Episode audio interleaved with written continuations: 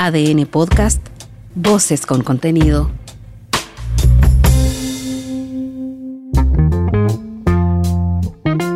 Hola, soy Mauricio Hoffman y este es Punto Aparte, un espacio de análisis sobre las noticias en las que vale la pena detenerse y dar una segunda mirada.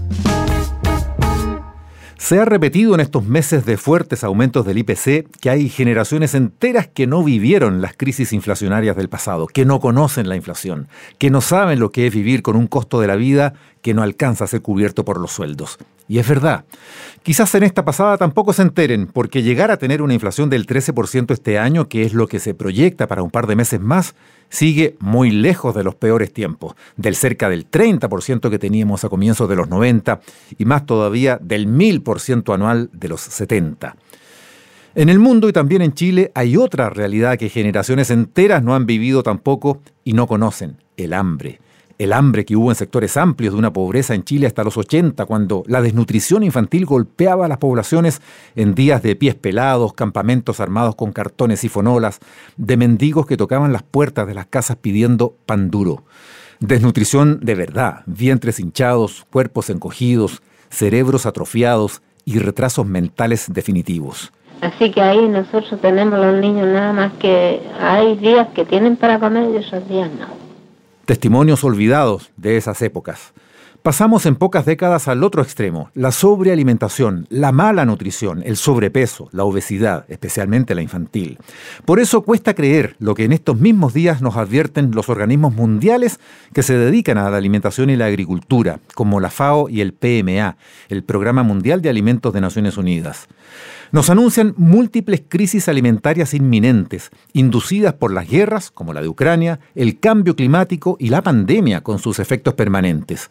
Los estados han tirado la casa por la ventana, gastando en ayudas y endeudándose. Las cadenas de suministro se han interrumpido, los precios de los alimentos básicos se han disparado y las alzas de los combustibles agravan todo lo anterior en 11 pesos 80. Está subiendo hoy jueves las bencinas tras la aplicación. El calentamiento global es un factor que ya venía incidiendo con sequías como la de 13 años en Chile, inundaciones, huracanes y ciclones que año tras año vienen arrasando con la agricultura y la ganadería, forzando migraciones humanas gigantescas y llevando a millones de personas al borde del abismo en todo el mundo.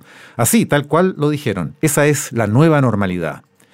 Buena parte del mundo ya no tiene seguridad alimentaria, que se entiende como el acceso físico, social y económico a alimentos suficientes, inocuos y nutritivos que permitan satisfacer las necesidades energéticas diarias para llevar una vida activa y sana.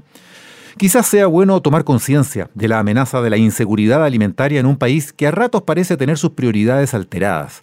La historia muestra que el desarrollo no se logra en ninguna parte con aumentos transitorios del ingreso, con asistencias del Estado, con crecimiento económico a secas. El crecimiento es una condición indispensable, sí, pero en un orden lógico de cosas que debiera orientar todas las decisiones nacionales. Crecer para que haya empleo y las familias tengan mejores ingresos parece lo más obvio, pero crecer también para que los impuestos sirvan de algo y recauden plata, porque subir impuestos sin crecimiento no va a rendir. Y recaudar para financiar derechos sociales y políticas públicas, primero que todo en salud y en educación. Se dice que la clave del desarrollo es un pueblo educado, trabajadores calificados. Se repite mucho en la era del conocimiento. Pero no hay educación posible sin salud, sin niños bien alimentados. No hay salud y menos educación entonces sin seguridad alimentaria. Por eso, esta semana preocupó tanto el adelanto de las vacaciones de invierno. Niños en clases y alimentación escolar son demasiado fundamentales si queremos hablar de desarrollo en serio. Vamos a escuchar harto lo de la seguridad alimentaria en los tiempos que vienen, en el mundo y en Chile. Corea del Norte estaría viviendo un nuevo periodo de hambruna por sus propias causas. El continente más pobre del planeta, África, enfrenta esa amenaza.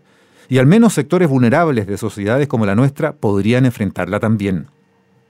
Hay dilemas y círculos por cuadrar aquí. Por ejemplo, cuando en estos días de carestía del trigo, la harina y el pan se dice que hay que recuperar el granero de Chile, la Araucanía, no se puede olvidar que los campos amarillos de trigo y maíz de esas provincias de lo que antes se conoció como la frontera son fruto de la conquista del Estado y el capital chileno por sobre las posesiones mapuche. La macrozona sur, esto a raíz de los últimos hechos de violencia que terminaron con camiones quemados. en estos tiempos de conflicto en la macrozona sur, recuperar el granero de Chile tiene entonces una connotación distinta a la que tenía un siglo atrás y tenemos que hacernos cargo. Es por eso que la forma de abordar los propósitos de seguridad y soberanía alimentaria hoy debiera ser diferente. Chile ya viene siendo una potencia agroexportadora de clase mundial desde hace años. La fruta, las hortalizas, el salmón, la carne de todos los colores, los lácteos, son productos chilenos que llenan las estanterías de los supermercados chinos, europeos y norteamericanos.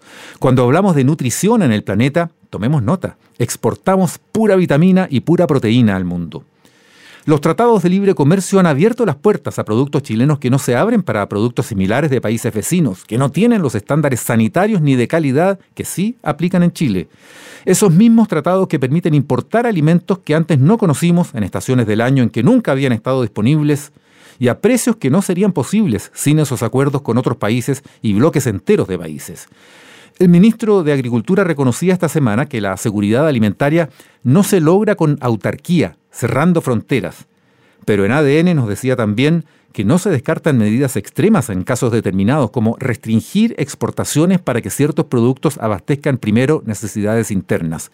De inmediato pensamos en Argentina y sus retenciones, que se traducen en desincentivo a la producción y a la larga en más escasez. Suena peligroso entrar en esa lógica. Si junto con asegurar, cuidar y fomentar siembras, cultivos y crianzas para nuestro propio abastecimiento básico, este pequeño territorio es capaz de ofrecer al mundo alimentos que se pagan bien en tiempos de escasez global, 20 millones de chilenos podemos tener a cambio acceso a esa seguridad alimentaria que hoy desafía la claridad mental de gobernantes y legisladores cuando se trata de ordenar o más bien de reordenar las prioridades. Esto fue Punto Aparte. Soy Mauricio Hoffman y te invito a escuchar este y los demás capítulos de este podcast en tu plataforma favorita y también en adn.cl, sección podcast.